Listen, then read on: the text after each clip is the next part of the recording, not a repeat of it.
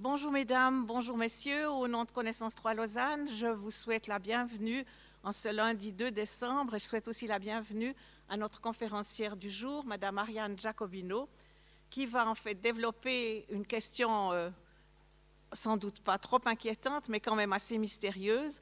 Peut-on se libérer de ces gènes? Et la réponse, elle va vous être donnée lors de la conférence grâce à l'épigénétique. Il y a un peu plus d'une année, j'ai lu avec grand intérêt le livre que Madame Jacobino a écrit. Je voulais amener, en fait, qui porte le même titre que la conférence Épigénétique, peut-on se libérer de ces gènes Et ce livre est extrêmement intéressant. D'abord, il est très bien écrit et il fait en fait la synthèse de son, de son parcours. Mais tout ça est émaillé de réflexions sur sa vie personnelle. Il y a des considérations éthiques, scientifiques. Et je vous conseille vivement euh, ça fait un joli cadeau de Noël pour prolonger la conférence. Je ne suis pas impliquée dans l'édition, hein, je vous rassure tout de suite. On peut se poser la question, qu'est-ce que l'épigénétique? Alors voilà la définition que je vais vous donner, juste brièvement pour situer le sujet. C'est l'influence de l'environnement sur la génétique par des mécanismes moléculaires qui changent de manière durable mais réversible l'expression des gènes le génome lui-même n'est pas changé, c'est-à-dire la combinaison des bases dans l'ADN n'est pas changée, mais c'est l'expression des gènes. On pourrait comparer ça à un orchestre où chaque musicien joue sa partition. Ça aboutit quand même à un tout assez harmonieux, mais suivant la direction d'orchestre, eh ben, l'impression n'est pas du tout la même pour les auditeurs. Et un exemple aussi intéressant d'épigénétique que je pèse chez les abeilles, euh, les abeilles, elles viennent toutes de, elles ont toutes le même patrimoine génétique, toutes les larves ont le même patrimoine génétique, mais selon la manière dont on les nourrit, elles deviendront des ouvrières ou une reine. La gelée royale fera la reine. Il euh, ne faut pas croire que la gelée royale a la même influence sur l'espèce humaine. Hein, on vend souvent de la gelée royale à des prix astronomiques. Pour les abeilles, c'est une bonne chose. Pour l'être humain, ce n'est pas tout à fait pareil.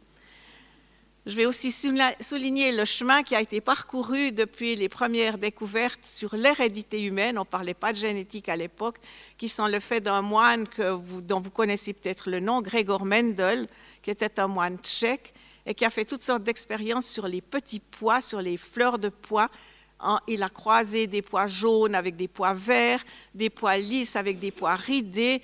Il a examiné ce que ça donnait et il a tiré de ça des lois sur l'hérédité qui ont été complètement oubliés pendant une vingtaine d'années. Il faut dire qu'il a publié dans le bulletin de pomologie de Brno en Moravie. Vous imaginez le retentissement mondial d'une telle communication. Ensuite, on pas, le terme de génétique est arrivé au début du XXe siècle. Et puis une autre date très importante, c'est 1953. C'est là que Watson, Crick et Wilkins décodent la structure de l'ADN. Ça leur vaudra le prix Nobel en 62. Et là, je tiens à rompre une lance en faveur de euh, Rosaline Franklin, qui est une cristallographe, qui a fait des travaux magnifiques euh, avec les rayons X. Et Wilkins lui a volé ses résultats, les a montrés à Watson, et c'est de là que Watson a tiré, entre autres, a confirmé ses théories. Et jamais personne n'a parlé de Rosaline euh, Franklin pour le prix Nobel. C'est des années après qu'on s'est rendu compte de son influence. Alors voilà, ça c'est la petite touche féministe pour cette année. Et le génome humain, donc, suite à ça, est décodé en 2003 et la révolution de l'épigénétique vient entre autres nuancer euh, les notions d'inné et d'acquis. Je vais juste vous présenter un peu plus en détail Madame Jacobino. Il faut juste que je retrouve mes petites feuilles. Voilà, donc elle est généticienne, elle a une double activité à, Genève, elle a une double activité à la fois de recherche et de consultante à l'hôpital. Elle a fait un séjour aux États-Unis entre 2003 et 2006. Elle est membre de la commission centrale d'éthique. Elle est membre de, des sociétés suisses, européennes et américaines de génétique humaine. Est l'auteur de 80 publications médicales et scientifiques. Je lui laisse avec grand plaisir la parole. Et voilà. Bonne conférence.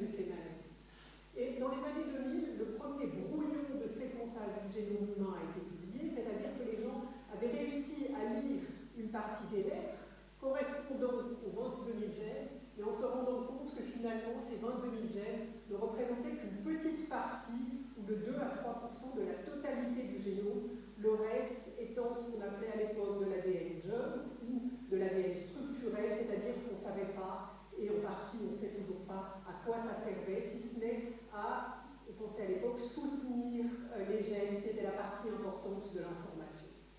Et puis, trois ans après, après 3 milliards de dollars de dépenses, il faut se rendre compte aussi que c'est des projets pharaoniques un coût incroyable et un investissement scientifique euh, énorme. On peut aussi se poser la question de la justesse des investissements qui étaient faits euh, à ce moment-là. En avril 2003, les deux protagonistes du séquençage du génome humain, c'était Francis Collins, qui dirigeait un consortium international de séquençage euh, avec les principaux pays impliqués, qui étaient la France, l'Angleterre, l'Allemagne, le Japon, etc., qui avaient offert une partie de leur énergie pour séquencer le génome. Et puis, face à eux, vous voyez cet individu, Craig Venter, qui était lui un scientifique homme d'affaires qui avait décidé d'investir, lui, dans le séquençage, de, à la clé pouvoir breveter les séquences qui l'intéressaient et donc de séquencer le génome.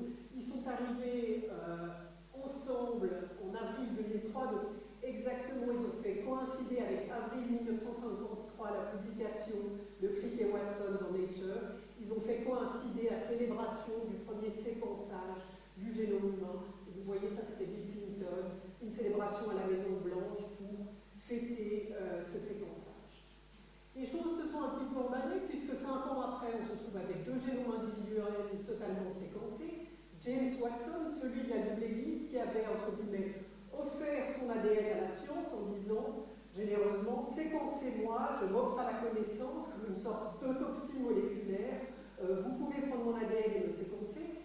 Euh, les prix avaient baissé, il a été séquencé pour un million de dollars. Ce qui est intéressant et qui pose déjà question par rapport aux pratiques, c'est qu'à l'époque, il avait souhaité que la totalité de son information génétique soit disponible pour le grand public, donc dans des bases de données publiques, mais il avait choisi de masquer une seule région, c'est la région ApoE, c'est-à-dire une variation génétique prédispose 8 à 10 fois plus à la maladie d'Alzheimer.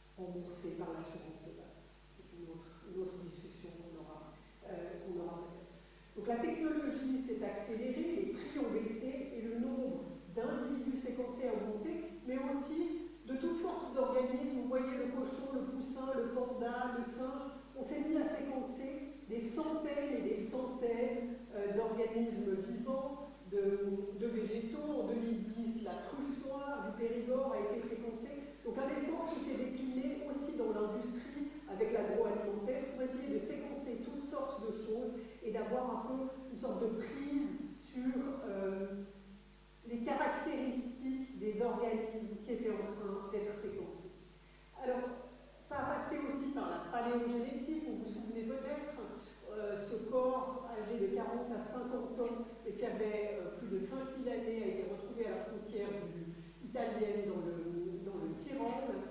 Il a été séquencé, le génome a révélé des prédispositions à la maladie coronarienne. Cet individu était mort d'une flèche dans l'artère sous-clavière, donc avait été tué probablement par un autre chasseur. On a pu trouver qu'il avait une intolérance au lactose, une maladie coronarienne qui serait probablement mort jeune de toute façon, euh, étant donné ses facteurs de risque cardiovasculaire. Et puis un certain nombre de, momies ou d'autres euh, traces de, l'humanité, notamment vous voyez ici tout en camo, dont les parents étaient frères et sœurs. Et puis on a pu ben, confirmer au niveau moléculaire et au niveau génétique qu'effectivement il était issu de deux génomes à 50% identiques hein, entre un frère et une sœur, qu'il avait une maladie osseuse, qu'il avait une anémie falciforme, etc. Un certain nombre de problèmes. Donc c'est aussi une manière dont la génétique c'est aussi en allant faire de la paléologie ou en étudiant euh, les individus qui nous ont précédés. Alors, fort de tout ça, si on recule d'un pas et qu'on se dit, mais qu'est-ce que, qu'est-ce que ça nous a apporté? Alors, ça nous a apporté des connaissances, la connaissance de ces 22 000 gènes, mais aussi un peu d'humilité peut-être, parce qu'on réalise que finalement, en taille, le génome humain est, loin d'être le plus grand. Vous voyez la taille ici euh, des mammifères et où se trouve euh, l'être humain, et vous voyez par exemple qu'une algue une éponge ou qu'un angiosperme, différents types d'organismes ont des tailles de génome bien plus grandes que le génome Donc on n'était pas les meilleurs par la taille de, notre génome, on s'est dit mais peut-être qu'on l'est par le nombre de gènes, que c'est finalement ces séquences codantes qui produisent les protéines qui sont les éléments qui vont montrer l'évolution dans le sens d'un raffinement ou de quelque chose de supérieur chez. Eh bien, pas du tout, puisque l'homme, avec ses 22 000 et quelques gènes, se trouve finalement entre la poule et euh, le raisin, et que là non plus, par le nombre de gènes, on se trouvait bien loin d'être les meilleurs. Donc, ce n'était pas par la taille du génome, ce n'était pas par le nombre de gènes. Et puis, euh, dernier, dernier élément, on s'est mis à comparer les gènes des différentes espèces entre elles. Et puis, on s'est rendu compte qu'entre les humains, on était à 99,5% identiques, donc un très gros niveau de proximité euh, les uns avec les autres, mais aussi les uns avec les autres, c'est-à-dire les chimpanzés, on a que 2% de différence au niveau de nos gènes, la vache 10% de différence, la mouche 60%, etc. On peut décliner comme ça les différents organismes. Et on a compris que pour faire du vivant, il fallait finalement une grande quantité de choses en commun. Après, selon comment le vivant se décline, effectivement, il y a des variations euh, qui s'accumulent, mais que c'est assez sidérant de se dire qu'entre un homme et une vache, il n'y a que 10% de différence au niveau du génome. Donc un troisième facteur qui a donné aux généticiens euh, un petit peu d'humilité. Si on passe à la santé humaine et qu'on commence à se décaler doucement vers ce qui concerne l'environnement, et qu'on parle des maladies monogéniques, les maladies monogéniques, c'est les maladies pour lesquelles un gène est responsable de la maladie. Donc, une mutation dans ce gène est nécessaire et suffisant à provoquer la maladie. Alors on s'est rendu compte qu'avec nos 22 000 gènes, on avait à peu près 6 000 gènes responsables de maladies monogéniques. Maladies monogéniques, ça peut être la mucoviscidose, la polycystose rénale, euh, la chondroplasie, euh, l'hémophilie. Mais que de l'autre côté, la majorité des maladies cher aux assurances, c'est des maladies qu'on dit complexes, multifactorielles, polygéniques ou hétérogènes. C'est finalement la grande majorité. C'est des maladies où il y a un facteur génétique, c'est difficile de se débarrasser du facteur génétique. Effectivement, il est là, mais il peut simplement jouer un rôle dans la physiopathologie, les mécanismes conduisant à la maladie, augmenter ou diminuer la fréquence, être simplement un facteur de risque n'est pas suffisant pour déclencher la maladie être un facteur causatif parmi d'autres, se dire ben, il y a un facteur génétique, mais par-dessus ça, il faut un facteur environnemental.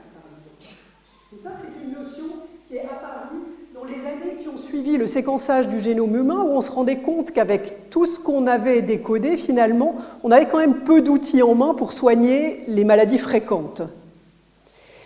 Si on représente les choses de cette manière, on s'est rendu compte que dans tout ce qui est entre les gènes et l'environnement, où il y a peut-être un facteur génétique, oui, mais ce n'est pas tout à fait suffisant, il y avait donc les maladies fréquentes, obésité, diabète, maladies psychiatriques, cardiovasculaires, les cancers, la longévité, et puis qu'on pouvait faire deux extrêmes, encore qu'ils soient discutables, dire il y a des maladies purement environnementales, comme les maladies infectieuses ou les intoxications ou les accidents. Encore que, on sait maintenant qu'on n'est pas euh, on n'est pas égaux devant une même maladie infectieuse. On peut être plus ou moins vulnérable. Certaines souches du sida vont affecter plus certains individus avec des fonds génétiques que d'autres. Donc que même là, on ne pouvait pas complètement se séparer du génétique.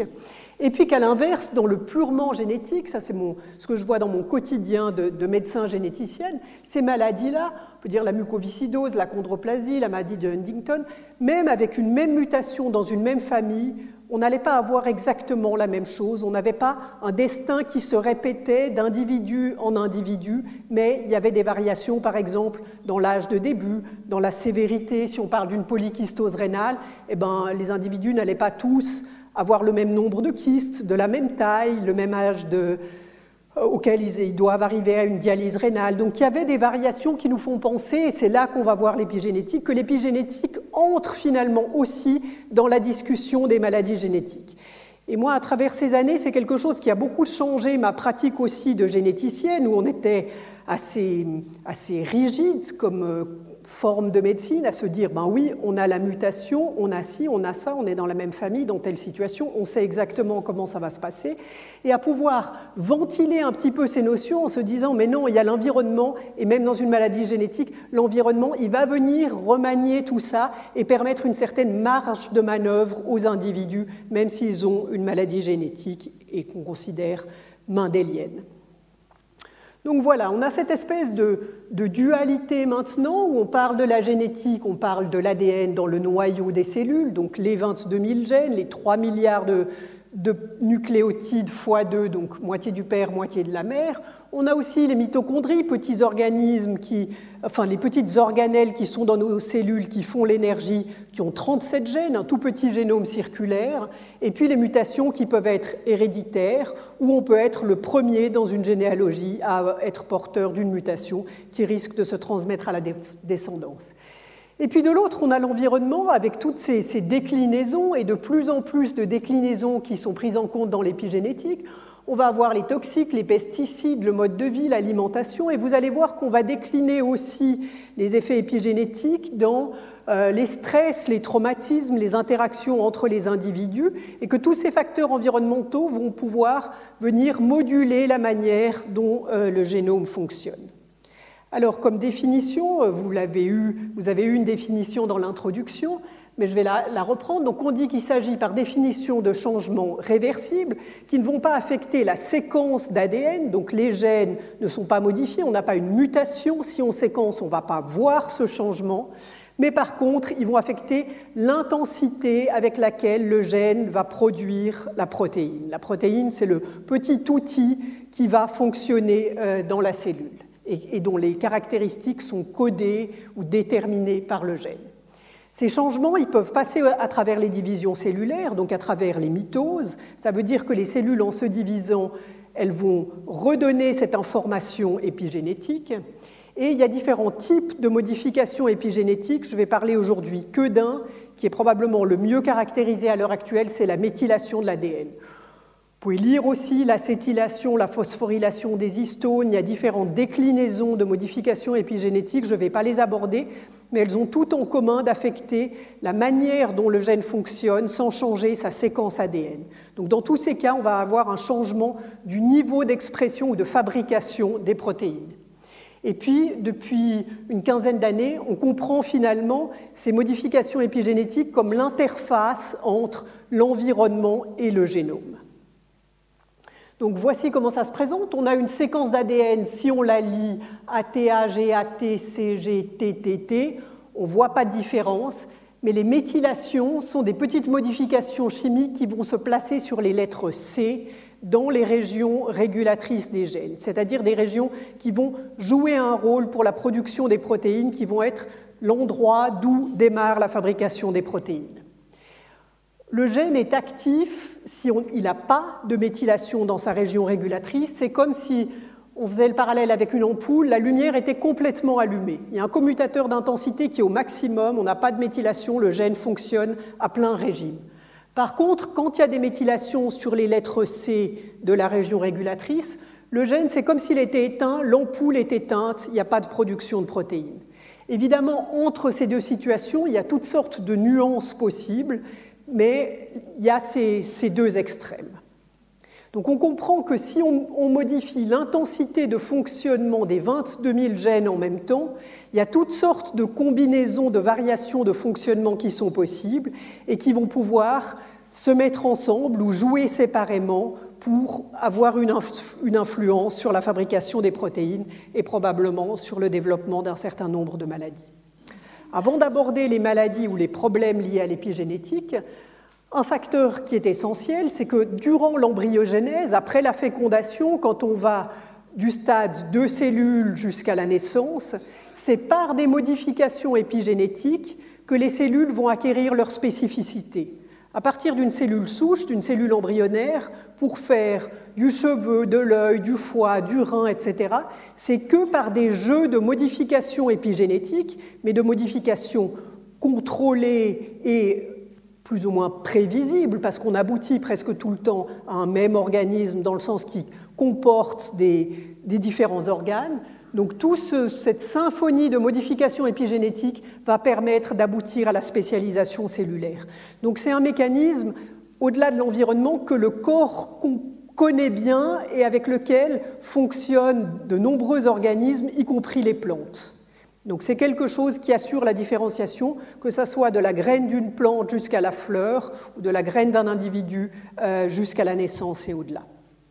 Mais ce qui va nous intéresser aujourd'hui, c'est comment l'environnement, via ces modifications épigénétiques et au niveau du génome, sans le modifier lui-même et modifier la manière dont il va être interprété, va changer le fonctionnement des gènes et au niveau de l'organisme, dans la plupart des cas, on aura une réponse adaptative. Donc c'est un phénomène qui est éminemment favorable puisqu'il permet, s'il y a un changement environnemental, ben, qui n'est pas nécessaire, qu'on n'ait pas besoin de temps et temps de génération pour qu'il y ait une sélection naturelle et une adaptation, mais qu'il y ait une marge d'adaptation de l'individu lui-même par son génome, donc réponse adaptative, mais quand la réponse adaptative est dépassée, un phénotype ou un épiphénotype, c'est-à-dire des manifestations euh, cliniques qui peuvent participer à une maladie ou euh, en être responsables. Donc au niveau de l'organisme, que ce soit humain ou autre, on va considérer une information génétique qui est relativement statique, c'est-à-dire que génétiquement, à part les mutations acquises dues aux radiations, etc., et au cancer, mais on va faire on va oublier celle-là un moment et dire que l'information génétique est statique, c'est-à-dire qu'on est globalement génétiquement identique du début à la fin de sa vie. Par contre, l'épigénome est quelque chose de dynamique qui va répondre aux variations environnementales, aux toxiques, à l'alimentation, au stress psychologique, etc. Donc sur cette couche d'information statique, quelque chose de dynamique qui va changer au cours du temps. Quand ça a été compris, les, gens se sont dit, mais finalement, si c'est vrai que c'est quelque chose de dynamique qui change au cours de temps, ça veut dire qu'un modèle excellent qu'on a, c'est les jumeaux monozygotes. Les vrais jumeaux, ils ont un génome identique. Est-ce que c'est vrai que si cette théorie de l'épigénétique est juste, on se disait à l'époque, ça veut dire qu'au début de leur vie, ils sont très similaires, voire complètement identiques au niveau de leur génome, mais aussi au niveau de leur épigénome, puisqu'ils ont vécu ou ils se sont développés dans un même ventre, ils vont passer leur enfance ensemble, et puis peut-être que plus le temps passera, plus ils vont épigénétiquement différer l'un de l'autre et diverger l'un de l'autre. Et c'est ce qui a été démontré, euh, c'est une étude un petit peu ancienne maintenant, qui a presque 15 ans, en 2005, où en partant de paires de jumeaux identiques de différents âges, un chercheur s'est intéressé à marquer les marques de méthylation, donc en disant je vais finalement mettre des marques fluorescentes sur ces cytosines méthylées et aller voir si du point de vue épigénétique, on a une plus grande congruence des marques chez les petits jumeaux que chez les jumeaux plus âgés, parce que le temps aura passé et ils auront vécu dans des environnements différents. Alors vous voyez là euh, une des images, deux chromosomes chaque fois pris d'une paire de jumeaux âgés de 3 ans, donc jumeau A, jumeau B. En jaune, les similitudes épigénétiques, donc les mêmes marques de méthylation. On voit par ce code couleur qui sont très très similaires. Et puis ici, un chromosome d'un jumeau A, un chromosome d'un jumeau B à l'âge de 50 ans, on voit qu'on a très peu de marques jaunes, très peu d'identité épigénétique et beaucoup de marques rouges et vertes qui sont des marques d'hyper ou d'hypométhylation, donc de divergence de l'un par rapport à l'autre. Donc ça s'est effectivement avéré vrai que plus le temps passe, plus les jumeaux divergent, alors qu'en génétique, on utilisait les jumeaux pour dire ben, si ça concorde, c'est que c'est la même maladie génétique. On s'est mis en épigénétique à dire ben, si ça diverge et qu'au sein d'une paire de jumeaux, ils ont des maladies différentes, c'est probablement que c'est environnemental, donc lié à l'épigénétique et pas génétique. Ce qui est intéressant aussi, quand on parle de cette dérive épigénétique au fil du temps, c'est que pour soi-même, ça veut dire qu'on n'a pas le même épigénome au fil du temps et que plus le temps passe, plus on diverge ou on diffère de ce qu'on était avant. Donc ça souligne aussi le, non-déterminisme ou la marge qu'on a de modification par l'environnement au fil euh, des décennies. Mais ça veut dire aussi que si on étudie l'épigénétique, c'est comme si on faisait un polaroid à un moment d'année. À un moment T1, on n'aura pas forcément le même épigénome si tout ça est un individu qu'au temps T2, qu'au temps T3, etc. Donc ça veut dire que les considérations qu'on va faire, elles sont vraies à un moment donné, mais qu'on ne peut pas jurer qu'à un temps T5, ça sera toujours la même chose donc une divergence du soi-même euh, de départ. C'est pour ça qu'il y a quelques études, dont une étude euh, assez fameuse publiée sur l'épigénome de l'homme de Néandertal, qui était une prouesse technique de retrouver la totalité des marques de méthylation dans le génome entier de quelques fragments osseux qui avaient été euh, retrouvés dans une caverne. Mais en même temps, ça a quelque chose d'un petit peu aberrant, dans le sens où c'est un arrêt sur image à un moment donné des marques épigénétiques d'un individu donné, mais ça ne nous donne pas l'évolution au fil des années de comment l'épigénome de cet individu s'est modifié au fil du temps. On a juste un arrêt sur image, donc un éclairage et pas plus. Donc ça veut dire aussi que l'individu, et on va voir qu'on peut partir du prénatal, voire de la génération avant, en fonction d'une multitude de facteurs, mais qui vont être on a vu l'alimentation, les stress, les pesticides, l'activité physique, etc., mais aussi le contexte socio-historique, socio-économique, l'adversité, les liens qui vont être tissés, la religion, la manière dont cet individu va vivre, l'altitude, etc., vont pouvoir apporter différents possibles, si je compare à la génétique qui est quelque chose de plutôt déterminant, vont pouvoir apporter une certaine manière de penser différemment l'individu ou que lui-même évolue euh, dans son environnement, avec un certain nombre d'indéterminants qui vont pouvoir nous faire dire aussi comme généticiens que même, et c'est quelque chose qu'on aborde souvent avec les patients, même si la mutation est la même dans la même famille, eh bien, il y a des facteurs individuels et le mode de vie qui va venir pouvoir influencer la manière dont la maladie euh, va se jouer durant une vie. Un exemple intéressant, alors je reste avec les, jumeaux monozygotes que vous avez peut-être lu dans la presse, c'était cet été publié dans Science et la presse avait beaucoup repris cet exemple qui est assez fascinant. Donc à la NASA, il y a une paire de jumeaux qui s'appellent Scott et Mark, qui sont les deux astronautes. C'est déjà une, une, chance, on voit qu'ils se ressemblent un petit peu.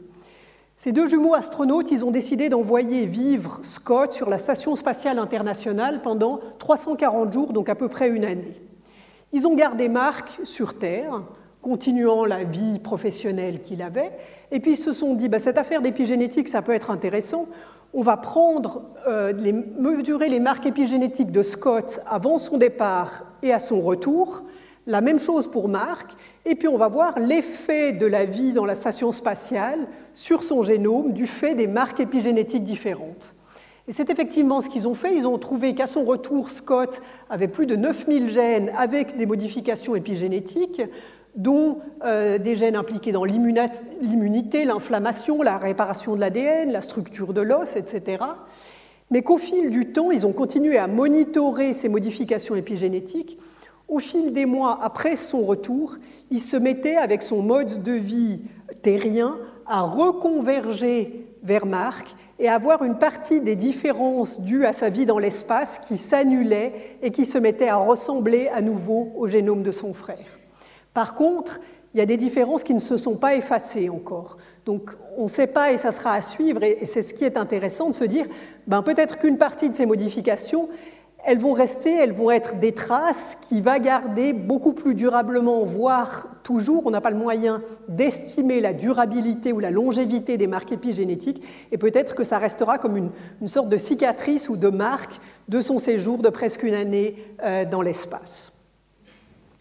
Donc on s'intéresse beaucoup à ce qu'on appelle l'exposome, c'est-à-dire la totalité des environnements possibles et à ceux qui peuvent jouer un rôle durant la vie prénatale et donner un risque ultérieur de maladie ou de facteurs de risque. Donc il y a beaucoup de programmes de recherche, notamment de toxicologie, et c'est sur quoi je, travaille dans mon petit laboratoire, c'est des, grossesses euh, exposées par exemple à des perturbateurs endocriniens ou à d'autres facteurs environnementaux, quels effets on va pouvoir voir sur l'épigénome des euh, embryons qui sont nés et qui deviendront des adultes, et est-ce que ça va jouer un rôle euh, dans leur santé ultérieurement? C'est ce qu'on appelle l'origine développementale des maladies et de la santé, qu'on explique de cette manière. Donc un certain nombre d'expositions environnementales via des modifications épigénétiques, vont jouer un rôle dans le développement de maladies dont certaines se manifestent à l'âge adulte, comme l'infertilité, l'hypertension, le diabète, qui sont toutes ces maladies que j'avais mis dans la case à la fois environnementale et génétique, et on va voir euh, les maladies psychiatriques. Ça, c'est une hypothèse ou c'est une théorie en général, mais pour un certain nombre de ces maladies, c'est devenu quelque chose qui est une certitude qui a été euh, démontrée. Alors, je vais vous donner quelques, exemples de ces déclinaisons euh, du rôle de l'environnement sur l'épigénome. On va devoir en passer par, comme vous l'avez suggéré, les abeilles, les souris, les rats, mais on passera aussi euh, à travers l'humain. Alors là, c'est l'influence, une expérience intéressante sur l'effet des facteurs environnementaux, en l'occurrence une diète, une alimentation très particulière, ou justement des perturbateurs endocriniens, sur la couleur du pelage. Alors c'est une, une espèce de, souris qu'on appelle des souris agouties. C'est des souris qui, à la base, sont mouchetées jaunes et brunes. Quand on croise au laboratoire des souris mouchetées, on sait qu'on peut obtenir des souris mouchetées, des souris beiges ou des souris brunes. On n'a pas d'éléments qui nous permettent, quand on met les souris mâles et femelles ensemble dans la cage, de prédire qui sera quoi et quel sera le degré de mouchetage de la descendance. On se contente d'observer. Par contre, ces chercheurs ont exposé la femelle gestante à des doses de perturbateurs endocriniens importantes, mais qui n'affectaient pas la grossesse elle-même. Et ils se sont rendus compte que dans les portées, toutes les souris étaient jaunes. On n'avait aucune souris mouchetée, tout était jaune. Par contre, quand on exposait ces femelles gestantes à une alimentation spécifique euh, riche en groupements méthyl, toutes les souris étaient brunes. Et en fait, c'est simplement que soit l'alimentation, soit ces facteurs chimiques venait modifier la méthylation d'un gène qui s'appelle le gène agouti, qui est impliqué dans la coloration du pelage. Donc que finalement ce qu'on estimait être le hasard était simplement le fait que la région régulatrice du gène de la couleur du pelage était plus ou moins méthylée. Donc on pouvait comme ça, en jouant sur ce commutateur d'intensité, avoir quelque chose de visuel et très très marquant, qui était vraiment la démonstration du rôle des facteurs environnementaux euh, sur le génome. Un autre exemple, c'est assez connu aussi, c'est durant la Deuxième Guerre mondiale, la famine en Hollande à la fin de la Deuxième Guerre mondiale, une période de famine durant laquelle les individus, notamment là ce dont il est question, c'est des femmes enceintes qui avaient été exposées à une restriction calorique drastique de moins de 800 calories par jour. Et puis, c'est des épidémiologistes qui, en suivant des cohortes d'individus, il y a quelques années en Hollande, à peu près une dizaine d'années, se sont rendus compte qu'il y avait des groupes de population où il y avait plus d'obésité, de schizophrénie ou de maladies cardiovasculaires. Et puis en faisant une enquête épidémiologique dans ces familles, ils se sont rendus compte que ces individus avaient, la majorité d'entre eux, eu des mères exposées à la famine. Ils ont pris un groupe contrôle, c'est-à-dire dans le même pays, du même fond génétique, c'est-à-dire du même groupe ethnique, des femmes qui n'avaient pas été exposées à la famine, qui, malgré la guerre, avaient pu se nourrir correctement, et ils se sont rendus compte que de manière beaucoup plus spécifique, on retrouvait, quand il y avait eu une famine prénatale à laquelle les individus avaient été exposés comme fœtus ou embryons, on retrouvait beaucoup plus souvent une obésité, des maladies cardiovasculaires, une schizophrénie. Et ils sont allés chercher, ils ont passé euh, la main à des généticiens qui sont allés démontrer qu'il y avait effectivement des modifications épigénétiques dans certains gènes impliqués notamment dans les voies métaboliques en question en lien avec le diabète ou l'obésité ou dans la neurotransmission en lien avec la schizophrénie. Donc c'était comme si, du point de vue métabolique en tout cas, l'organisme s'était adapté, s'était préparé à la restriction alimentaire à laquelle il était en train d'être exposé, mais à la sortie une fois nés, la restriction alimentaire n'était plus présente et c'est des individus qui, au lieu de stocker malgré peu d'apports, se sont mis à stocker malgré des apports tout à fait normaux, d'où le surpoids. Donc on voit là ce phénomène d'adaptation comme favorable, mais qui peut être dépassé si tout à coup l'environnement change et l'organisme, on ne sait pas pourquoi, n'a pas le temps de s'adapter à, la nouvelle, euh, à la nouvelle condition. Donc on a quand même la notion que les expositions prénatales peuvent conditionner un certain nombre de choses qui seront difficiles à déprogrammer par la suite ou à faire revenir euh, à une situation euh, antérieure.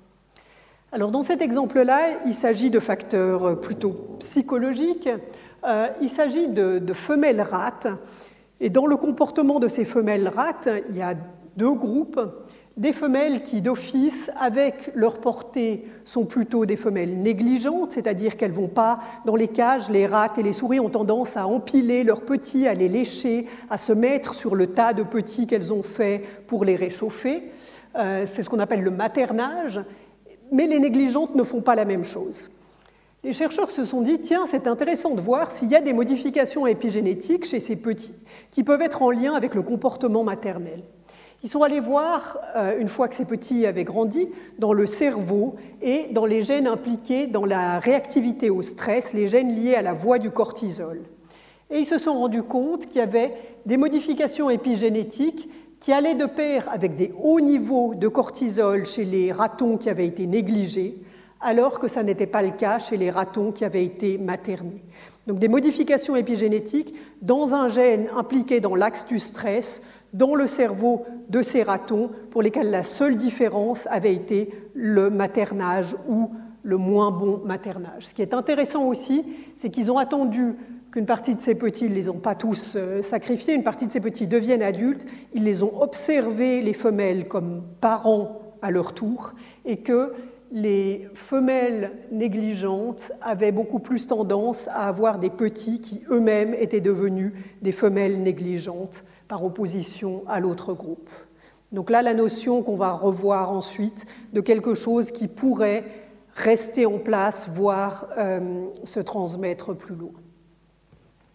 Donc, avec euh, les, les, psychiatres, les chercheurs et les épigénéticiens se sont mis à se dire, mais finalement, dans toutes ces maladies psychiatriques qu'on n'arrive pas bien à expliquer, où la génétique n'a jamais réussi à démontrer qu'il y avait un gène qui était responsable, par exemple, de la schizophrénie ou par exemple de certains troubles bipolaires.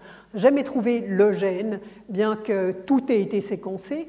Si finalement il y avait des facteurs qui puissent jouer un rôle, peut-être en prénatal durant le développement, mais peut-être aussi après, quelque chose qui vienne impacter les gènes pendant cette trajectoire neurodéveloppementale et qui vienne donner lieu ensuite à une vulnérabilité qui selon les facteurs environnementaux, puissent déclencher une maladie euh, psychiatrique ou une autre, ou euh, faire émerger un certain nombre de symptômes. Donc ça, c'est quelque chose qui est en, cours d'investigation euh, à l'heure actuelle, avec, on va voir, encore des éléments qui vont dans ce sens. Maintenant, le problème, quand on parle de transmission des marques épigénétiques, c'est plus qu'un problème, c'est presque un conflit entre les, les épigénéticiens. C'est que après la fécondation, avant l'implantation du blastocyste, on est là entre le jour 0 ou le jour 1 quand il y a fécondation et le jour 5 où l'embryon s'implante, il y a une vaste déméthylation, c'est-à-dire que toutes les marques épigénétiques héritées des parents, donc des deux demi-génomes qu'on reçoit comme individu ou comme organisme vivant, vont être effacées. Après, durant le développement embryonnaire, on l'a vu, il y a plein de marques épigénétiques qui viennent se mettre en place, non seulement pour que les cellules se différencient en un certain nombre d'organes, mais aussi sous l'effet de facteurs environnementaux, peut-être aussi de facteurs délétères. Donc il y a cette grande reprogrammation qui nous remet à zéro. Alors, comment est-ce possible qu'il y ait des marques épigénétiques qui échappent et qu'on retrouve dans les générations suivantes? Alors, c'est quelque chose qui a été démontré en 2007 et c'est un article qui a été très contesté, très discuté. Il y a eu des dizaines de groupes qui ont répliqué ou qui ont tenté de répliquer ces résultats parce que Michael Skinner à Washington a été en fait le premier en exposant une femelle gestante, euh, comme dans l'exemple qu'on a vu avec les, souris euh, mouchetées, en exposant une femelle gestante à des perturbateurs endocriniens à haute dose, il a pu démontrer que sur quatre générations, non seulement il avait les manifestations délétères de cette exposition, mais il y avait aussi les marques épigénétiques qui étaient transmises et qu'on retrouvait identiques de la génération 1 à la génération 4. Donc effectivement, il y a un mécanisme de reprogrammation, mais ce qu'on est obligé de constater avec de plus en plus d'exemples, c'est qu'il y a des marques épigénétiques qui semblent pouvoir échapper à la reprogrammation et échapper à cet effacement entre les générations.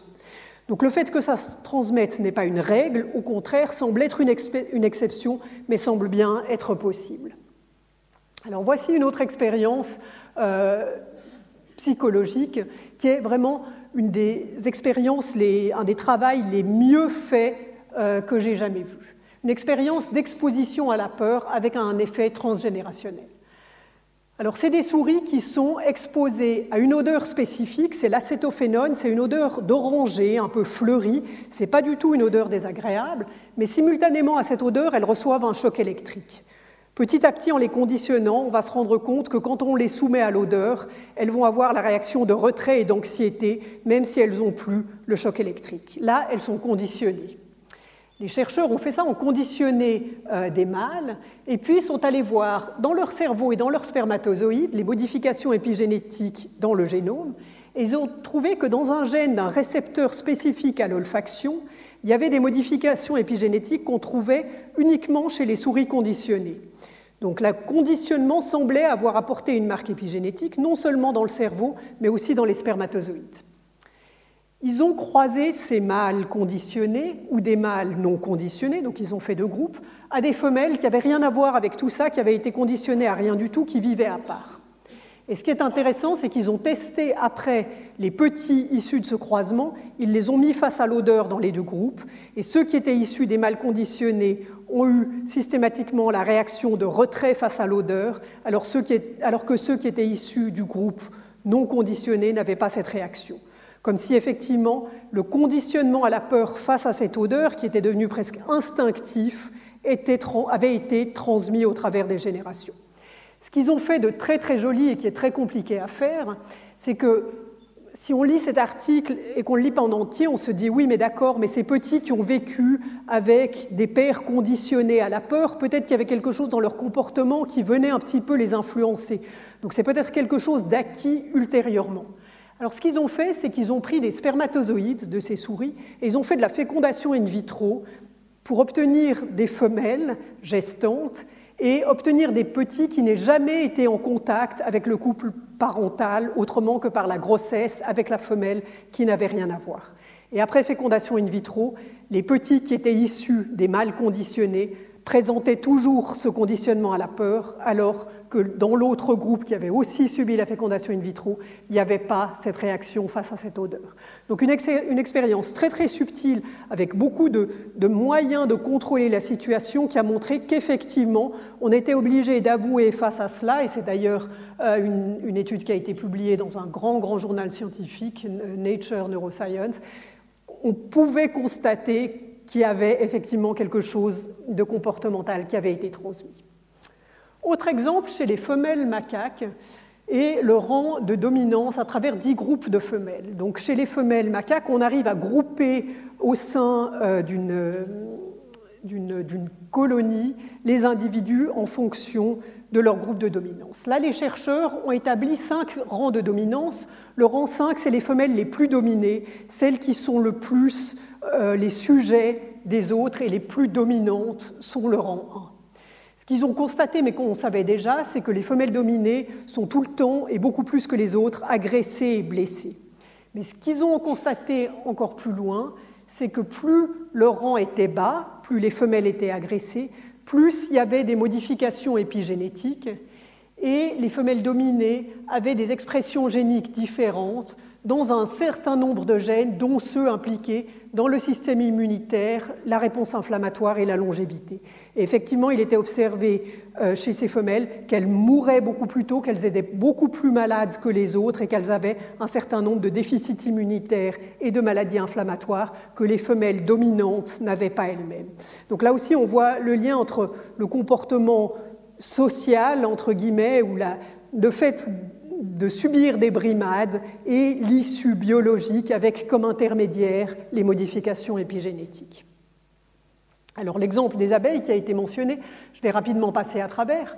Euh, comme vous l'avez dit, les femelles naissent, euh, les, abeilles naissent égales dans leurs petites cupules, c'est simplement des larves, et en fonction de l'alimentation qu'elles vont recevoir, soit de la bouillie de pollen pour la plupart d'entre elles, soit de la gelée royale pour celle qui est destinée à devenir une reine, on obtient, et c'est ce qui est fascinant, des différences physiques qui sont permanentes et qui sont absolument extraordinaires puisque la reine est la seule à être fertile et a une longévité qui est plus grande de plus de 50 fois par rapport à celle des ouvrières. Donc là, c'est vraiment sur génome identique, ce facteur extérieur qui est l'alimentation qui va venir euh, amener la différence. Maintenant, si on regarde la fonction sociale des abeilles, et qu'on simplifie, on sait qu'il y en a à partir du stade de larves et qui deviennent des ouvrières. Il y en a qui vont être plutôt des nourrices et d'autres des butineuses. Les chercheurs se sont intéressés au cerveau de ces abeilles et à se dire finalement, est-ce que d'après la fonction qu'elles ont d'être nourrices ou butineuses, on va trouver des marques épigénétiques différentes? Ils ont disséqué le cerveau de ces petites abeilles et ils ont bien trouvé qu'il y avait plus de 150 régions différentiellement méthylées en fonction du métier de l'abeille en question. Ce qui est intéressant et qui montre aussi la réversibilité que l'épigénétique n'est pas une destinée, c'est qu'ils ont forcé la différenciation dans le sens, ils ont forcé les butineuses à devenir des nourricières et les nourricières à devenir des butineuses en bloquant les accès à la ruche et par toutes sortes de stratagèmes. Et ils ont pu montrer qu'après un certain nombre de jours, elles, modifiaient leur marque épigénétique et elles arrivaient à acquérir les marques épigénétiques de leur nouvelle fonction sociale ou de leur nouveau métier. Donc on voit bien là qu'il y a quelque chose de qui, influence les marques épigénétiques, mais que la modification apportée va réverser et apporter d'autres marques épigénétiques, ce qui nous redonne aussi, euh, quand on voit les histoires de, de domination ou de conditionnement au stress, un espoir que les choses soient réversibles, justement. Donc les analyses de méthylation, un petit point technique, pour vous dire qu'il y a quelques années, on faisait une hypothèse, et je, mentionne pas mal de travaux qui vont dans ce sens, où on devait faire l'hypothèse du gène dont on allait tester la méthylation. On se disait, hmm, parmi les 22 000 gènes, c'est un gène, je vais tester sa méthylation, impliqué dans la régulation du stress, l'axe du cortisol. Et on allait tester ça. Plus récemment, depuis que les, prix ont baissé, on fait moins d'hypothèses et on a le moyen d'aller tester l'entièreté des gènes. Comme on fait le séquençage d'un génome entier, on peut faire les analyses de méthylation d'un génome entier, comme ça a été fait euh, chez les deux jumeaux dont un est parti dans l'espace. Ce qui est une démarche un petit peu moins intelligente parce qu'on fait moins d'hypothèses en amont, mais en même temps, on a une vision beaucoup plus panoramique et ça nous permet de voir si certaines modifications ne s'annulent pas ou ne sont pas contradictoires. Et finalement, la fenêtre qu'on ouvrait avant en disant ben, il y a ce gène qui est modifié, ça explique la totalité des choses, peut être contrecarrée par d'autres modifications une étude sur le harcèlement scolaire, une étude toute récente euh, qui a été faite en Suède. Ils ont pris de l'ADN salivaire, donc c'est de la desquamation de cellules de bouche quand on prend l'ADN salivaire, de plus d'un millier d'adolescents suédois euh, d'environ 13-14 ans. Ils leur ont fait remplir des questionnaires sur euh, leur environnement et ils ont essayé de corréler ça. Ça, c'est un gène qui est impliqué, c'est celui qui était testé aussi dans la question du maternage récepteurs aux glucocorticoïdes impliqués dans la, réaction au stress. Ils sont allés mesurer la méthylation dans ce gène, donc à chaque cytosine, ils sont allés voir si la méthylation était élevée ou basse. Et ils se sont rendus compte, en mettant en parallèle les résultats d'analyse et les questionnaires, que le harcèlement scolaire était corrélé au degré de méthylation du gène et à la réactivité au stress et au taux de cortisol de ces individus. Donc là aussi l'impression que l'environnement peut jouer un rôle sur un mécanisme euh, physiologique. Donc si on décline ça de plus en plus, on va se dire il n'y a pas que les facteurs scolaires, mais il y a aussi l'environnement familial, scolaire, communautaire, culturel. On l'a vu, les perturbateurs endocriniens, les médicaments, l'alimentation, l'activité physique, etc. Et tout ça va venir nous influencer et affecter la manière dont on se forme, dont on se construit et la manière dont on évolue au fil de la vie. Un autre travail intéressant, euh, qui est cette fois un petit peu plus critiquable, parce qu'il est sur une petite cohorte d'individus, mais c'est des individus tellement, sur lesquels il est tellement difficile euh, de faire des recherches et d'obtenir de l'ADN euh, que ça a aussi une valeur, même s'il y a peu d'individus, de par la situation dans laquelle ils se, ils se sont trouvés. Donc c'est des personnes qui ont survécu à l'Holocauste, auxquelles ils ont été exposés directement parce qu'ils ont été déportés. Ces individus avaient toujours, on se trouve longtemps après coup, plus d'une dizaine d'années après coup, avec un syndrome de stress post-traumatique. Dans l'intervalle, en n'étant plus en déportation évidemment, ces personnes ont eu des enfants.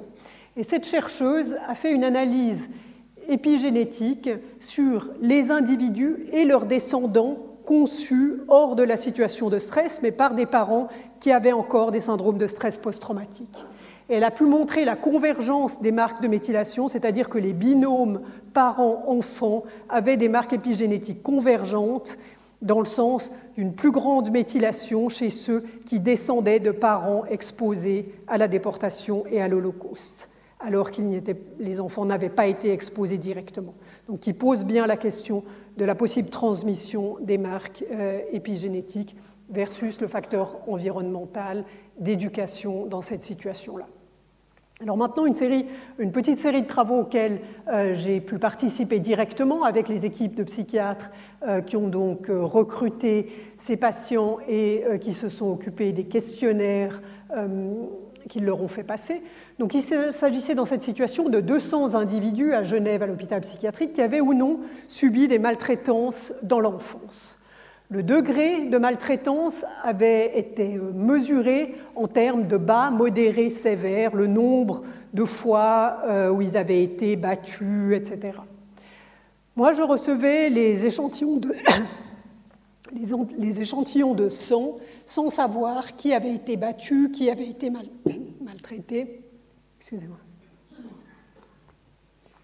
Donc je recevais ces échantillons sans savoir qui était qui et quelles étaient leurs réponses au questionnaire. Je devais simplement mesurer la méthylation dans ce gène NR3C1 qui est celui de la réactivité au stress.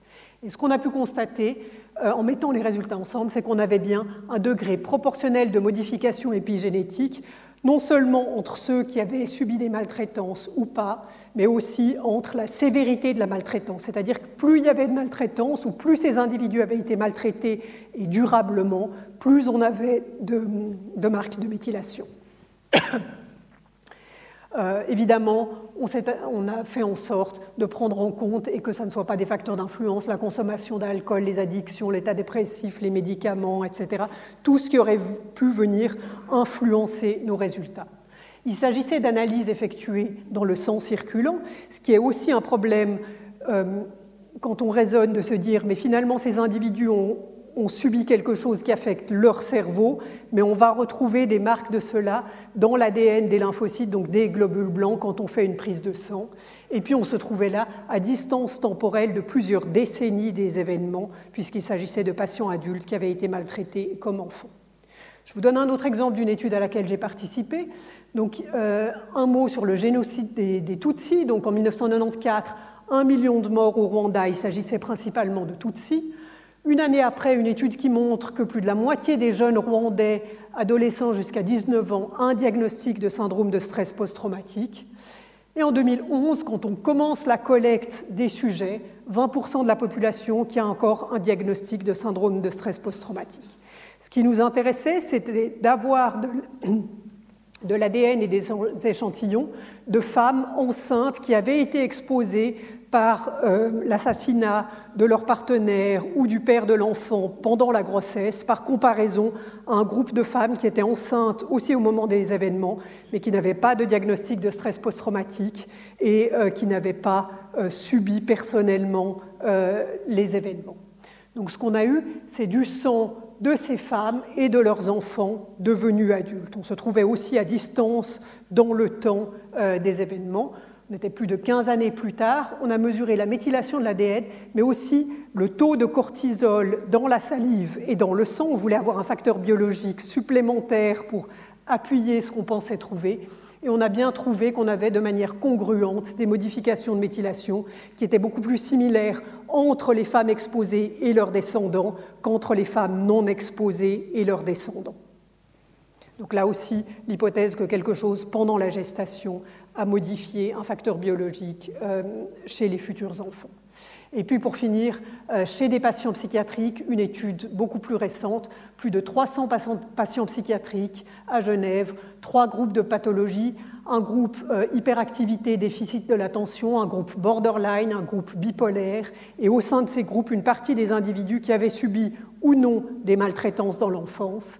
De nouveau, une analyse à l'aveugle de l'ADN extrait des globules blancs on a ciblé cette fois un autre gène, un gène impliqué dans la neurotransmission via la sérotonine, qui est un neurotransmetteur. Et puis on a montré à nouveau que la méthylation du gène était associée à la sévérité de la maltraitance et à la sévérité de la maladie psychiatrique. Donc on avait en, quelque sorte une sorte de, pronostic ou de facteur qui nous indiquait la sévérité via l'importance des modifications épigénétiques dans ce gène. Euh, voilà, je ne vais pas vous décliner toutes les études qui ont été faites, il y en a des, quelques centaines maintenant, mais qui ont lié l'épigénétique au stress post-traumatique. Il y en a eu beaucoup maintenant, donc on peut considérer que c'est quelque chose de tout à fait démontré, aussi pour les, vétérans de la guerre qui sont déployés sur des fronts de guerre et qui reviennent avec des stress post-traumatiques, les victimes de violences, et puis les victimes de catastrophes naturelles, notamment à Haïti. Euh, il y a des analyses euh, qui ont été faites euh, après coup. Maintenant, ce qui est intéressant, et puis on va bientôt finir par, ça, c'est finalement cette notion on a envie de se dire, d'accord, tout ça marque les individus, mais ces modifications épigénétiques, on a dit au départ qu'elles étaient réversibles. Comment les réverser? Alors évidemment, l'industrie s'intéresse à savoir comment réverser les marques, parce qu'il y aurait de quoi faire, on a l'impression. Euh, de thérapies déméthylantes ou qui modifient la méthylation, il n'y en a que deux qui ont été euh, acceptées pour l'instant aux États-Unis par la FDA. C'est pour la leucémie myéloïde aiguë, euh, c'est donc pour un cancer du, sein, du sang avec des modifications épigénétiques qui permettent d'atténuer un peu le développement de la maladie sans être vraiment curatif. Mais ce qui est intéressant, c'est que finalement, les autres approches dont on avait l'impression qu'elles jouaient un rôle favorable sur les individus, notamment avec des stress post-traumatiques, par exemple la prise en charge par un psychiatre, tout bêtement, et la psychothérapie, il a été démontré, alors c'est aussi, il n'y a pas énormément d'études qui s'intéressent aux bénéfices des choses, il y en a plus qui s'intéressent aux effets délétères, malheureusement. Mais il y en a quand même qui ont montré, euh, c'était ça sur des vétérans de guerre qui avaient été déployés au front, que suivant l'amélioration clinique, on trouvait une amélioration épigénétique. C'est-à-dire qu'il y avait ceux qui répondaient bien à la psychothérapie, eh bien chez ceux-là, on trouvait le plus souvent une modification épigénétique dans l'autre sens, c'est-à-dire qu'il y avait eu une réversion. Ceux qui répondaient pas à la psychothérapie, ils avaient toujours les marques épigénétiques. Donc quelque chose auquel on avait envie évidemment de croire avant que ça soit démontré, mais qui vient nous dire, ben, effectivement, c'est la, bonne, c'est la bonne chose, il y a moyen et il y a une marge de manœuvre pour effacer euh, ou essayer d'effacer un certain nombre de ces choses. Donc, pour conclure, l'épigénétique n'est pas un destin, elle ne suit pas de règles de transmission connues dans le sens de main des liens avec des risques qu'on peut chiffrer, mais on a vu, il y a des exceptions avec des transmissions. Il y a une réversibilité, même si on ne sait pas combien de séances il faut, quelle durée, comment on peut faire, est-ce qu'il y a d'autres choses qui viennent influencer. Et puis, ce qui est compliqué, c'est qu'il y a certainement un rôle du génome, parce que dans les cohortes, quand on fait, par exemple, on teste des souris ou des individus, on voit toujours qu'il y a des outsiders, donc nos résultats sont vrais pour la majorité des individus, mais on a toujours des individus, que ce soit des souris, des rats ou des humains, qui n'ont pas les modifications épigénétiques, bien qu'ils aient été maltraités, bien euh, qu'ils aient subi les mêmes choses que les autres, ils n'auront pas ces marques. Et ça, on ne comprend pas bien pourquoi. Euh, s'il y a des facteurs génétiques qui prédisposent à avoir ou non des marques épigénétiques. Donc peut-être un rôle du génome et peut-être le rôle de ces autres marques épigénétiques qu'on ne connaît pas très bien encore, mais qui ont probablement une autre couche de régulation de la manière dont les gènes fonctionnent. Euh, voilà. Donc on se trouve dans cette situation avec le génome qui probablement peut nous mettre à risque ou nous protéger d'un certain nombre de choses. Et puis l'environnement, j'ai envie de croire aussi, même si ce n'est pas encore très démontré, qu'il y a justement des individus qui, à facteur environnemental égal, ne vont pas euh, avoir de modifications épigénétiques, donc ne vont pas manifester les choses, et d'autres qui vont avoir les modifications qui les mettent à risque de vulnérabilité, d'autres euh, développements euh, de maladies psychiatriques. Et puis ma dernière diapositive, c'est un exemple chez les souris que je trouve très très joli parce qu'il résume finalement, même dans une situation donnée, le rôle que l'environnement euh, peut jouer. C'est des souris avec une prédisposition à la maladie d'Alzheimer qu'on va mettre dans un environnement déficitaire, c'est-à-dire elles n'ont pour s'amuser qu'un Kleenex. Les autres ont toutes sortes de petits trous, toutes sortes de choses pour s'occuper, se distraire et jouer entre elles. Et ce qu'on va observer, c'est que via des modifications épigénétiques, celles qui ont un environnement enrichi ont plus de synaptogénèse, moins de neuroinflammation, une meilleure consolidation de la mémoire et vont moins manifester les symptômes de la maladie d'Alzheimer que leurs congénères qui ont été laissés dans un environnement déficitaire. Ce qui nous montre aussi qu'il y a quelque chose qu'on peut faire aussi dans, certains environnements pour améliorer euh, le développement. Donc je vais m'arrêter là.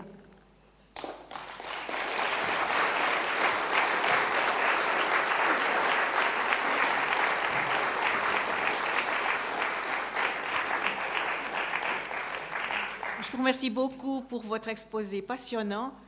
Euh, j'espère que ça a été à la fois peut-être un sujet de crainte et en même temps de, résilience. J'ouvre les questions. J'imagine que vous avez des questions à poser à Madame Jacobino. Merci. Encore un tout grand merci, Madame, pour votre brillante exposé, en particulier la deuxième partie qui résonne particulièrement en moi. Vous avez parlé de l'étude faite en Suède sur les enfants adolescents victimes d'harcèlement.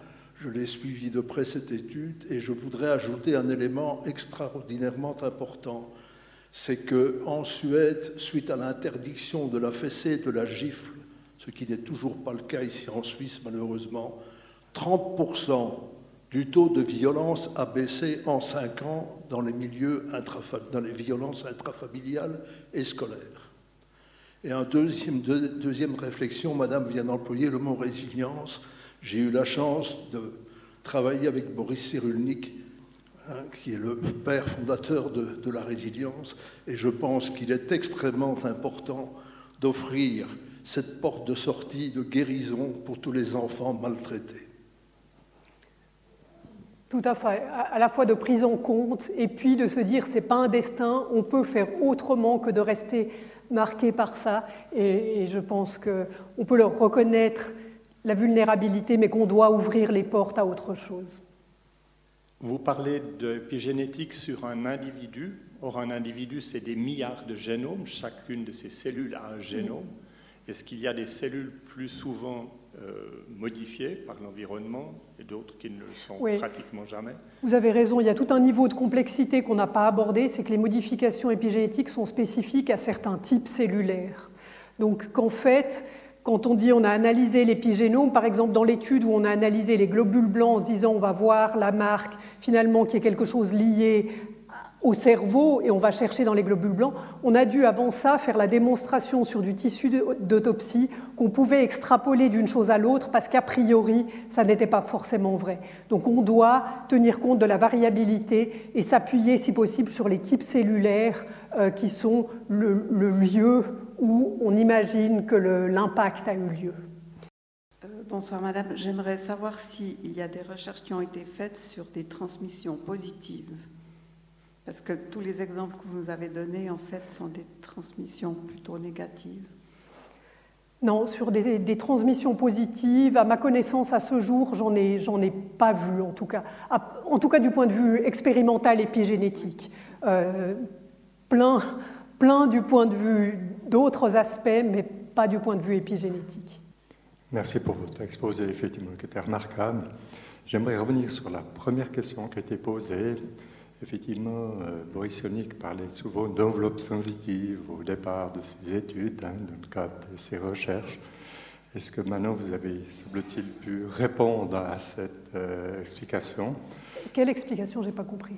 Sur le fait que des traumatismes passaient dans le ventre de la mère dans les dernières semaines, euh, suite peut-être à un traumatisme lié à un viol ou à un harcèlement sexuel. Hein. Euh, il semblerait qu'il y ait quand même des répercussions sur euh, le comportement humain par la suite. Et puis accessoirement, je voulais savoir si vous avez aussi mené vos recherches par rapport à des thérapies de type MDR ou, EFT, hein, qui sont utilisées souvent, qui ont été utilisées notamment aux États-Unis pour les, pour les traumatismes de guerre.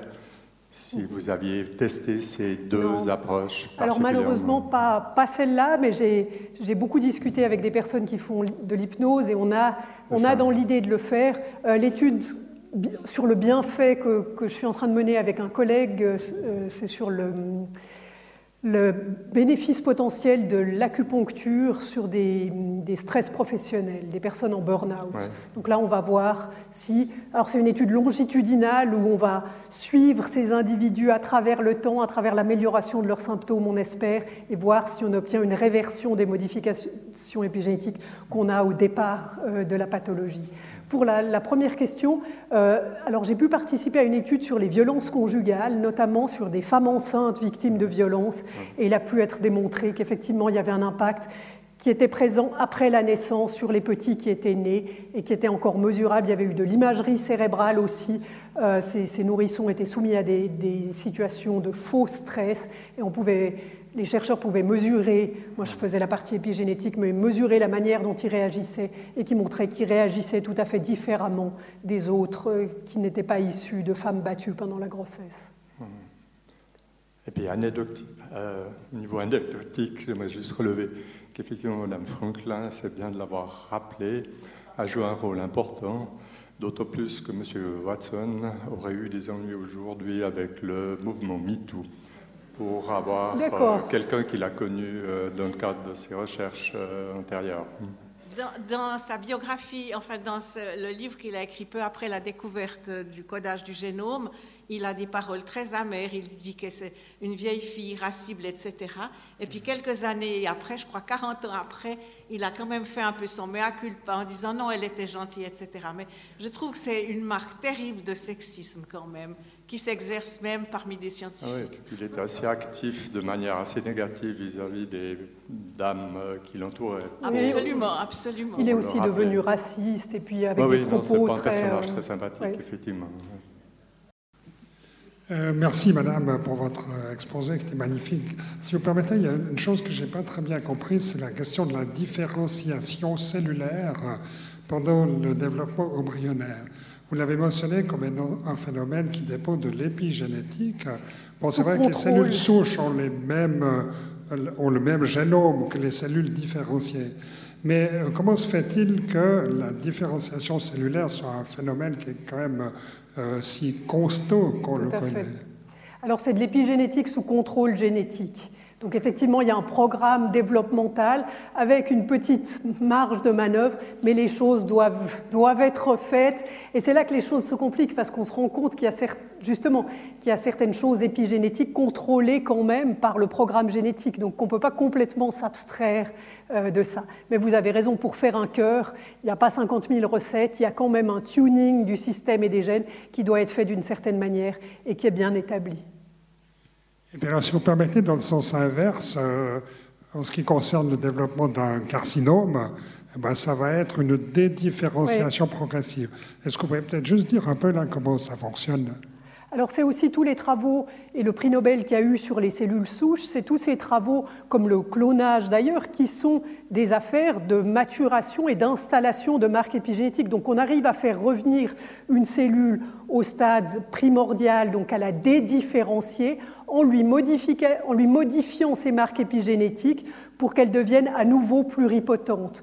Donc tout ça, c'est de la cuisine de milieux de culture et d'effets sur l'épigénome de ces cellules qu'on peut, auquel on peut faire le yo-yo finalement en disant euh, tu deviens de la peau, puis tu redeviens une cellule souche, puis tu deviens.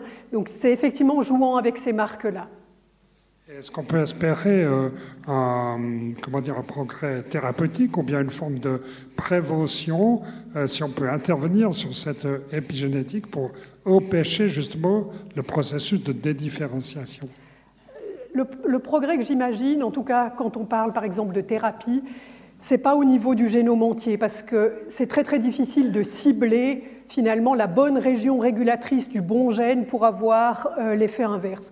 Ce qu'on imagine plutôt, c'est que ça sera par des méthodes type CRISPR-Cas9, donc ces méthodes de couper, coller, en changeant les marques épigénétiques de cette manière, de manière très très ciblée, sans modifier le reste du génome, qu'on arriverait à diriger euh, des cellules dans le bon sens ou à remodifier.